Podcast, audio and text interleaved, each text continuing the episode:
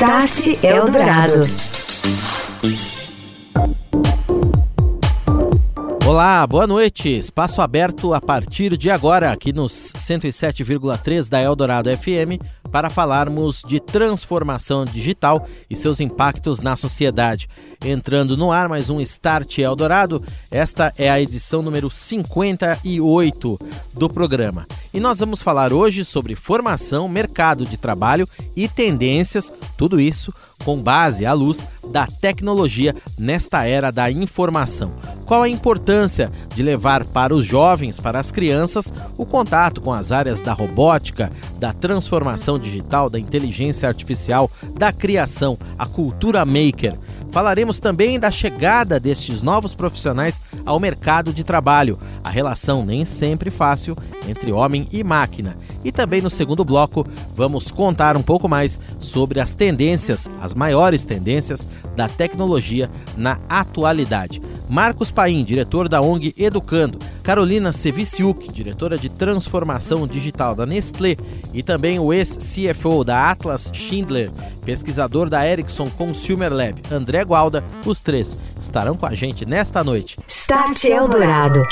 Hoje aqui no Start Eldorado nós vamos falar de educação, inovação, cultura maker, como a tecnologia, claro, deve ser usada a favor da formação também nesses processos. Estou recebendo Marcos Paim, ele que é professor e diretor do programa STEM Brasil da ONG Educando Boa noite, Marcos. Boa noite, Daniel. Um prazer estar aqui contigo. Muito obrigado pela presença. Vamos começar um pouquinho dando um panorama aí, antes da gente entrar né, no STEM. O que é a ONG Educando? Quem são vocês? Como é que vocês surgiram? Como que vocês atuam aqui no Brasil? A ONG Educando é uma ONG que já tem 15 anos. Temos uma, uma sede nos Estados Unidos, no México e no Brasil e a gente atua com programas de impacto para professores na América Latina. A educação só tem a ganhar com isso, né, Marcos? Com o movimento Maker, inclusive onde vocês atuam aí. Conta então um pouco para a gente, um pouquinho melhor, o que é STEM, como que isso ganha impulso e principalmente qual é a importância da tecnologia nesse processo, é levar a tecnologia para esse contato mais próximo aí com,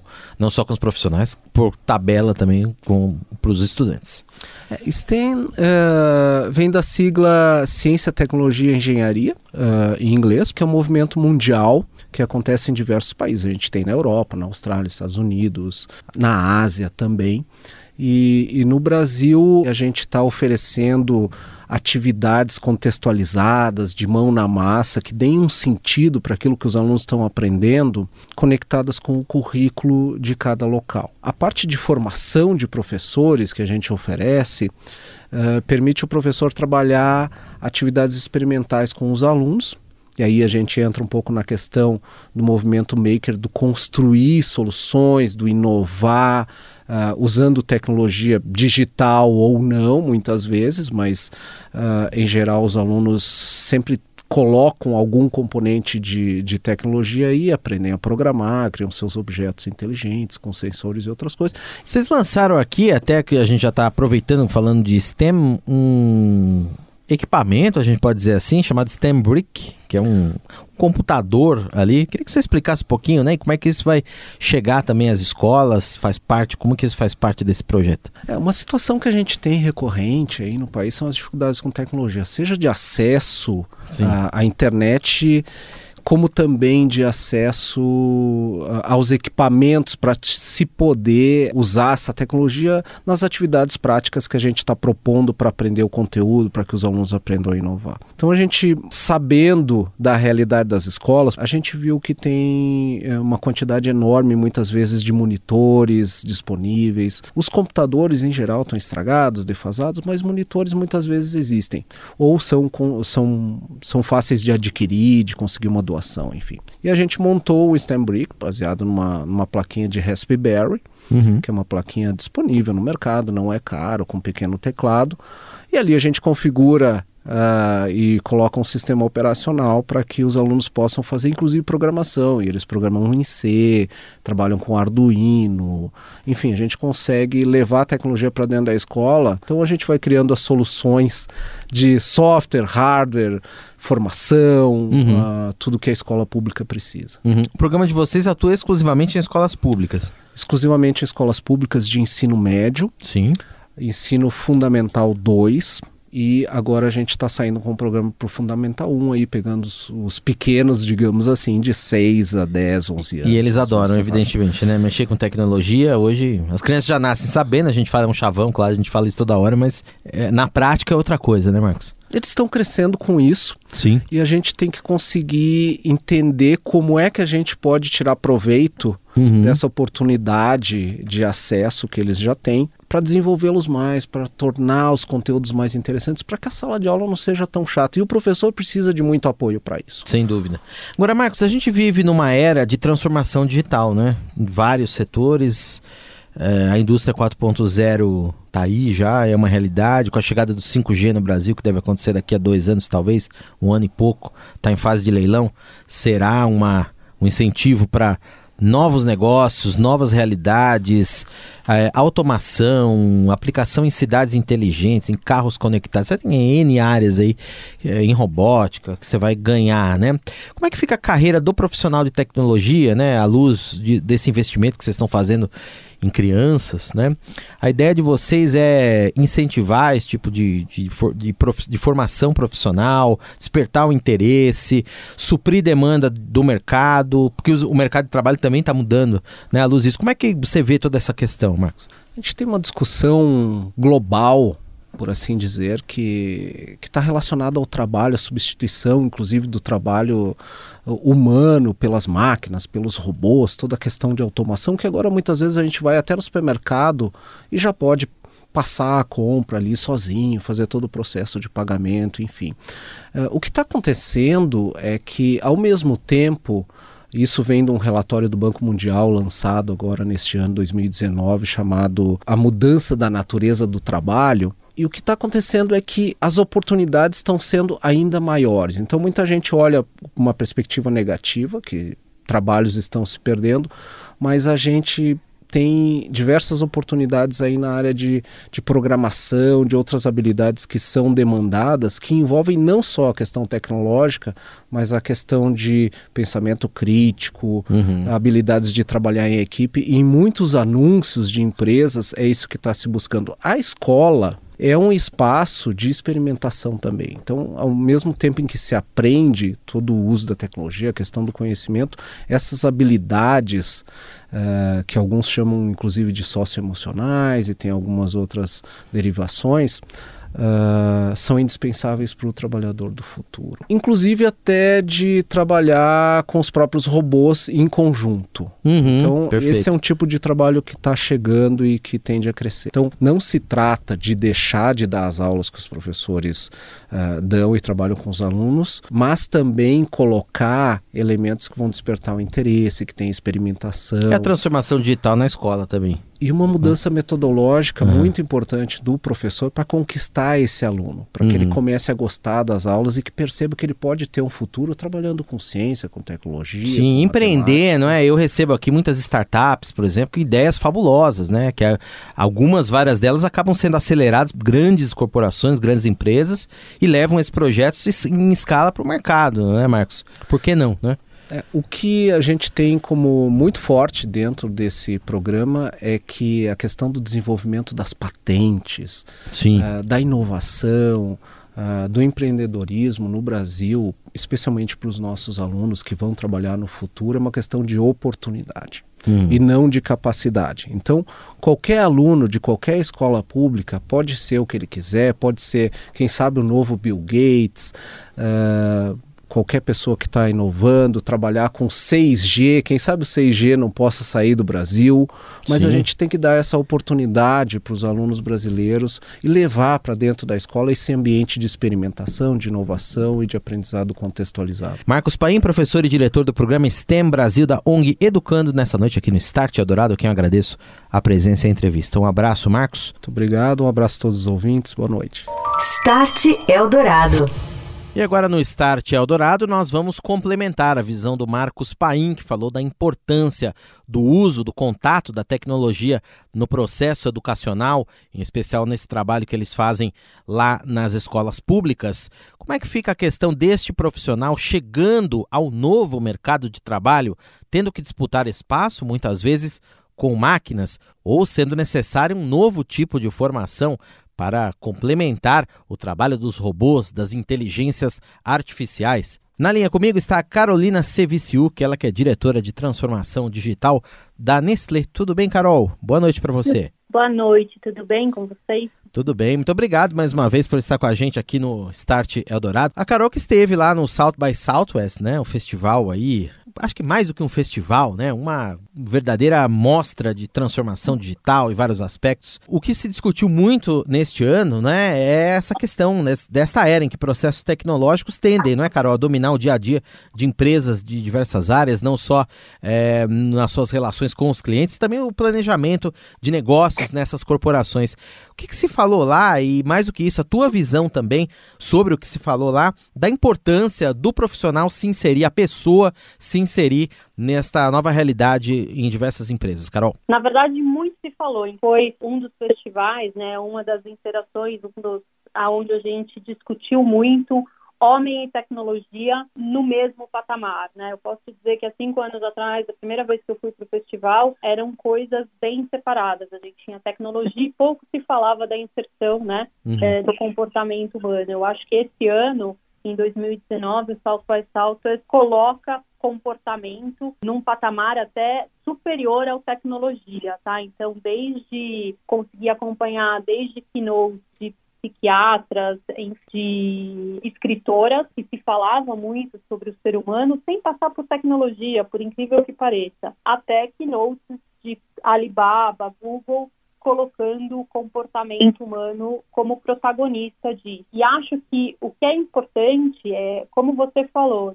esse contexto que a gente está vivendo hoje é extremamente ambíguo, né?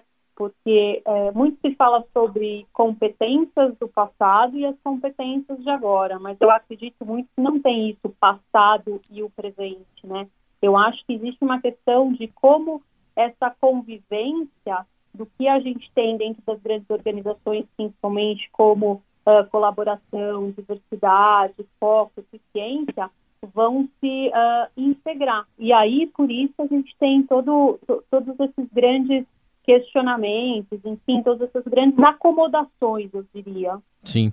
Agora, Carol, toda mudança tecnológica em qualquer tipo de empresa, você, por exemplo, aparece aqui novamente com a gente no programa como diretora de transformação digital de uma empresa que não é de tecnologia, mas é do setor de alimentos, né? É, empresas de tecnologia também, já ouvimos aqui bancos, operadoras, empresas do setor aéreo, enfim, muita gente, setor farmacêutico, muita gente, todos é, esses atores se transformando. Qualquer tipo de mudança que envolve tecnologia e transformação transformação de processo em qualquer tipo de empresa deve envolver muito de perto os colaboradores. Na sua visão, ainda há uma dificuldade, digamos, eh, de envolvimento dessas pessoas nesses processos de transformação digital? Os executivos já estão mais sensíveis, até à luz da tua experiência aí na Nestlé? O que, que você pode contar para a gente em relação ao envolvimento mesmo das pessoas, do colaborador nesse processo? Acho que sim, isso é uma jornada. Eu não vou te dizer, a área de transformação digital da Nestlé tem menos de um ano e é um constante trabalho. Não é por acaso que dentro da área de transformação digital a gente tem um pilar muito importante de cultura. Não dá para a gente massificar isso, né? Não é um treinamento para todo mundo ou uma vivência para todo mundo. A gente tem que entender qual que é o momento que a empresa está passando, qual é o nível de engajamento, né, dos diversos níveis dentro da organização e é uma jornada, não se transforma da noite para o dia. A gente fala de digitalização, mas o que, que traz com a palavra digitalização? A, a palavra digitalização, para a gente, ela traz velocidade, ela traz foco, aonde tecnologia, na verdade, ela deveria ser só um enabler para a gente conseguir entregar a melhor experiência para o consumidor. A gente sempre, quando se fala em mercado de trabalho, tecnologia, essa relação homem-máquina, tem aquela história, não, os robôs vão substituir as pessoas, o mercado de trabalho vai mudar muito, né? Qual é a tua visão também sobre isso, sobre a formação do profissional hoje em dia, não é? A atração do profissional para essa área de tecnologia, o profissional que está na fábrica, até no, âmbito de indústria 4.0, esse tipo de coisa. É, as empresas também já vêm trabalhando com esse tipo de novo profissional, vamos dizer assim, que não é o, o cara que vai ser substituído, mas é o cara que vai ter uma outra formação para operar o robô, se for o caso, né? A gente discute bastante, a gente tem iniciativas, quando você estava falando de indústria 4.0, sim, a gente tem iniciativas desde utilização de drone para segurança até robôs para aumentar a eficiência dentro de uma fábrica. É muito claro é que sim, vamos precisar de novos comportamentos no quesito de liderança. Não é fácil o que a gente está vivendo lá fora. Uma enxurrada de experiência, o consumidor está ali latente, pulsando por coisas novas, exigindo coisas novas. É, não existe mais o que eu fazia no trabalho versus o que eu faço no meu mundo, é, na minha vida pessoal. Tem muita coisa coexistindo. Carolina Civisilco, diretora de transformação digital da Nestlé, conversando com a gente mais uma vez aqui no Start Eldorado, dando suas impressões aí a respeito dessa mudança. Mudança nessa era em que todos nós estamos aprendendo, nessa convivência, pessoas e máquinas e também tecnologia. Carolina, obrigado pela entrevista mais uma vez. Grande abraço para você e até uma. Obrigada, Dani. Você ouve Start Eldorado. Tendências da tecnologia para os próximos anos em pauta a partir de agora aqui no Start Eldorado. Estou recebendo o André Gualda, ele que é pesquisador sênior da Ericsson. Boa noite, André, tudo bem? Boa noite, tudo ótimo e você, Daniel? Tudo bem, muito obrigado pela presença aqui, pela sua entrevista ao Start Eldorado. O André que trabalha no Consumer Lab lá da Ericsson, onde é, o, parte do trabalho é detectar justamente essas tendências, classificá-las junto aos consumidores. Queria que você começasse contando um pouquinho aqui para a gente, André, como é que acontece esse trabalho? Claro, na verdade, o que a gente tem feito nos últimos oito anos é falar com os usuários mais avançados de tecnologia no mundo. Esse ano, por exemplo, nós falamos com 5 mil em 10 megacidades. São Paulo está incluído, temos Nova York, Xangai, Tóquio, Moscou. E a ideia aí é usuários que usam praticamente tudo que você tem de mais avançado: realidade virtual, assistente inteligente, dispositivos wearables. Então, gente que realmente conhece de tecnologia e está usando bastante. Essa pesquisa é anual, é feita todo ano? Anual, nos últimos oito anos. E na última, conta pra gente então, quais foram essas tendências, o que, que apareceu em destaque é, a partir de agora? Temos, assim, a, o jeito que a gente classifica é que a tendência 1 é a mais importante e depois não tem ordem de importância, mas a tendência 1, em inglês, é a wearables, né? Mas pra gente aqui seria tecnologia consciente. E na verdade as pessoas acreditam que em três anos a tecnologia vai ser capaz de identificar seu humor, seu estado de espírito e trabalhar de acordo com isso. E aí uma outra coisa que eu acho que vai vir muito forte é esse reconhecimento facial, né? Imagina hoje desbloqueando o seu telefone com o seu rosto, muito em breve seu telefone vai ser capaz de identificar pô, ele tá cansado, ou ele tá animado, e aí, claro, te oferecer coisas diferentes baseados nisso. E a partir daí, que outros tipos de tendências vocês detectaram lá, André? O, o que a gente enxergou é que o consumidor, ele tá esperando muito de inteligência artificial. A tendência número dois é discussões inteligentes. São as pessoas falando que a minha inteligência artificial vai entrar em contato com a sua inteligência artificial e discutir coisas tão simples como onde a gente vai jantar hoje. Minha inteligência artificial me conhece bastante, sabe o que tipo de comida você vai, que tipo de restaurante você vai. Uhum. E aí, assim, eu não vou ter que discutir com você, a gente vai ter que encontrar alguma coisa. A gente baseia essa tendência no fato das pessoas estarem usando cada vez mais esses assistentes inteligentes. E eles né? vão aprendendo. E vão aprendendo. Cognitivos, né? né? É Google Now, Alexa, sim, sim. Siri. E depois, André, que mais que veio aí? A tendência 3, vamos lá. Ó, a tendência 3 é a mais hoje em dia. E a tendência 3 são os aplicativos espiões. Hum. E aí metade das pessoas que a gente entrevistou, elas acreditam que os aplicativos estão coletando mais informações do que eles precisam para funcionar e coletando informação mesmo quando eles não precisam. Cada vez mais a informação, né, Big Data, e saber interpretar esses dados é muito valioso. E se eu posso entrar com a tendência número 4, que na Sim. verdade é o, o acordo forçado. Uh, no mundo inteiro agora existem iniciativas de regulamentação da internet, por exemplo, lá o GDPR Sim. na Europa e aqui no Brasil também. E na verdade a gente não fez um bom trabalho como indústria para regular a internet. O GDPR ninguém entende direito e as empresas buscando se proteger de multas, por exemplo, colocam isso aí que você falou, que é você aceita, você concorda, você uh, consente e quase nunca você tem a opção de falar não. A quinta é a habilidades da internet. Olha, com 5G, se você não tiver, por exemplo, latência, latência muito baixa, Sim. você vai conseguir ter tradução em tempo real. Imagina ter um dispositivo ali no seu ouvido que traduz em tempo real e te permite até se comunicar. Assim, a habilidade da língua vai ser entregue pela internet. Uhum. Um outro caso que o 5G também vai habilitar, por exemplo, é carros autônomos, né? Uhum. E eu dirigir hoje é uma habilidade. Será que daqui 10 anos as pessoas ainda vão ter que tirar a carteira de motorista? É, e assim, é, nossa tendência número 10, a nossa última tendência... Pode, vamos pular para ela, já começamos a falar na, disso. Na verdade, é que o 5G vai automatizar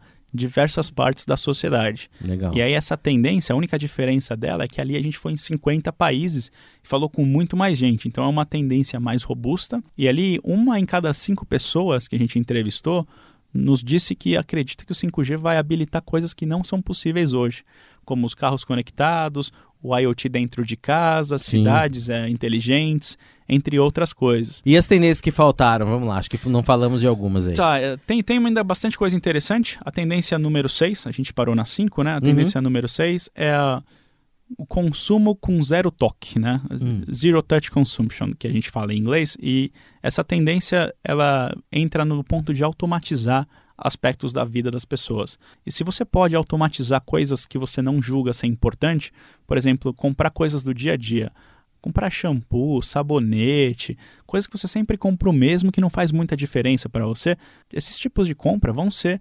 automatizados. Pagar conta mensal, muita gente já tem isso, mas vai cada vez mais ser automatizado. Muito bem. E a sete, vamos lá. A sétima, é, eu acho que é a minha favorita, Ah, é obesidade mental. obesidade mental. Hum. E, e, na verdade, essa tendência, ela trabalha em cima de assim, nós estamos usando tecnologia para cada vez mais coisas. Eu posso te perguntar, pô, quantos números de telefone você sabe hoje? Não sei. E assim, a verdade é, a gente não precisa mais decorar nenhum número de telefone. Uhum. A tecnologia está aí para isso. Sim. Mas será que por não decorar um número de telefone, nossa capacidade de memorizar está sendo impactada? E assim, se a gente não, não vai ter que aprender uma língua no futuro, porque a tecnologia vai fornecer isso para gente, dirigir, automatizar esses aspectos do nosso dia a dia, enfim, até discussões e, e, assim, acordar onde é que a gente vai jantar hoje, se até isso a tecnologia vai fazer. Então, onde a gente vai usar nosso cérebro? Hum. E aí a ideia ali é que as pessoas acreditam que no futuro você vai ter que exercitar seu cérebro em lugares específicos, como por exemplo numa academia. E as outras, André? O que, que temos mais de A- tendência aí a que faltou? tendência número 8, A 8 e a 9. Vamos lá. ela chama Ecomi, né? Eu sustentável, acho que em português fica melhor. Hum. E é a primeira vez nesses oito anos que a gente consegue colocar uma tendência relacionada à sustentabilidade. E ela está montada em cima da, assim, da expectativa de medir coisas. As pessoas estão medindo hoje quantos passos elas dão, quantas horas elas dormem, calorias, e elas acreditam que com o auxílio da tecnologia elas vão conseguir medir o impacto que elas têm no meio ambiente. Por exemplo, medir a emissão de carbono. Faltou uma, acho. Faltou uma, Ah, a essa é 9. talvez seja uma meio uh, um pouco Black Mirror, né, que a gente É. fala.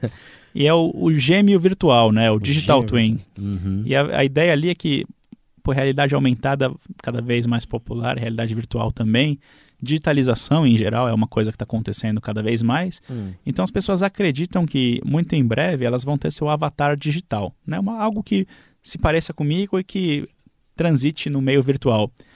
E com uma inteligência artificial que me conheça, eu posso combinar os dois e, na verdade, ter o André virtual aqui no futuro dando essa entrevista e você também me entrevistando Nós dois, virtualmente. Em casa, ou na empresa, ou em outro lugar. E aí o, o, É o- a mudança nessa tendência é que as pessoas acreditam que vai ser muito difícil saber quando elas estão vendo alguma coisa real Hum. versus alguma coisa assim digital, fake, né? Por exemplo, Sim. um político dando um discurso na TV já está difícil de falar hoje em dia. Já temos aí tecnologia chamada deepfake de edição de vídeos com inteligência artificial ali que fica muito difícil de perceber. Uhum. Mas se tudo já for digital, vai ficar ainda mais fácil de enganar as pessoas, né? As Hum, pessoas preocupante acreditam- isso, é lado, preocupante, com certeza. Muito legal. Essa pesquisa está acessível em algum lugar, André? Sim, no- publicada? Como que? Nós temos um portal, é ericsson.com/consumer lab, Uhum. e ali está tudo publicado. Assim, essa foi a última pesquisa que nós publicamos. Mentira, temos uma pesquisa mais nova sobre jogos em realidade aumentada, mas as tendências também estão lá. ericsson.com barra consumer lab. Isso. Muito bem. Conversei aqui com o André Gualda, pesquisador sênior da Ericsson. Muito legal. Obrigado pela presença, André. Grande abraço. Até uma próxima. Abraço. Start Eldorado.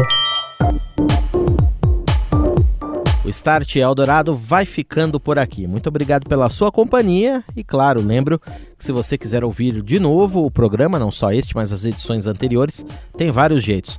Em qualquer uma das principais plataformas de streaming, lá no canal do Estadão Notícias e também em radioeldorado.com.br. Eu sou o Daniel Gonzalez, agradeço a sua atenção.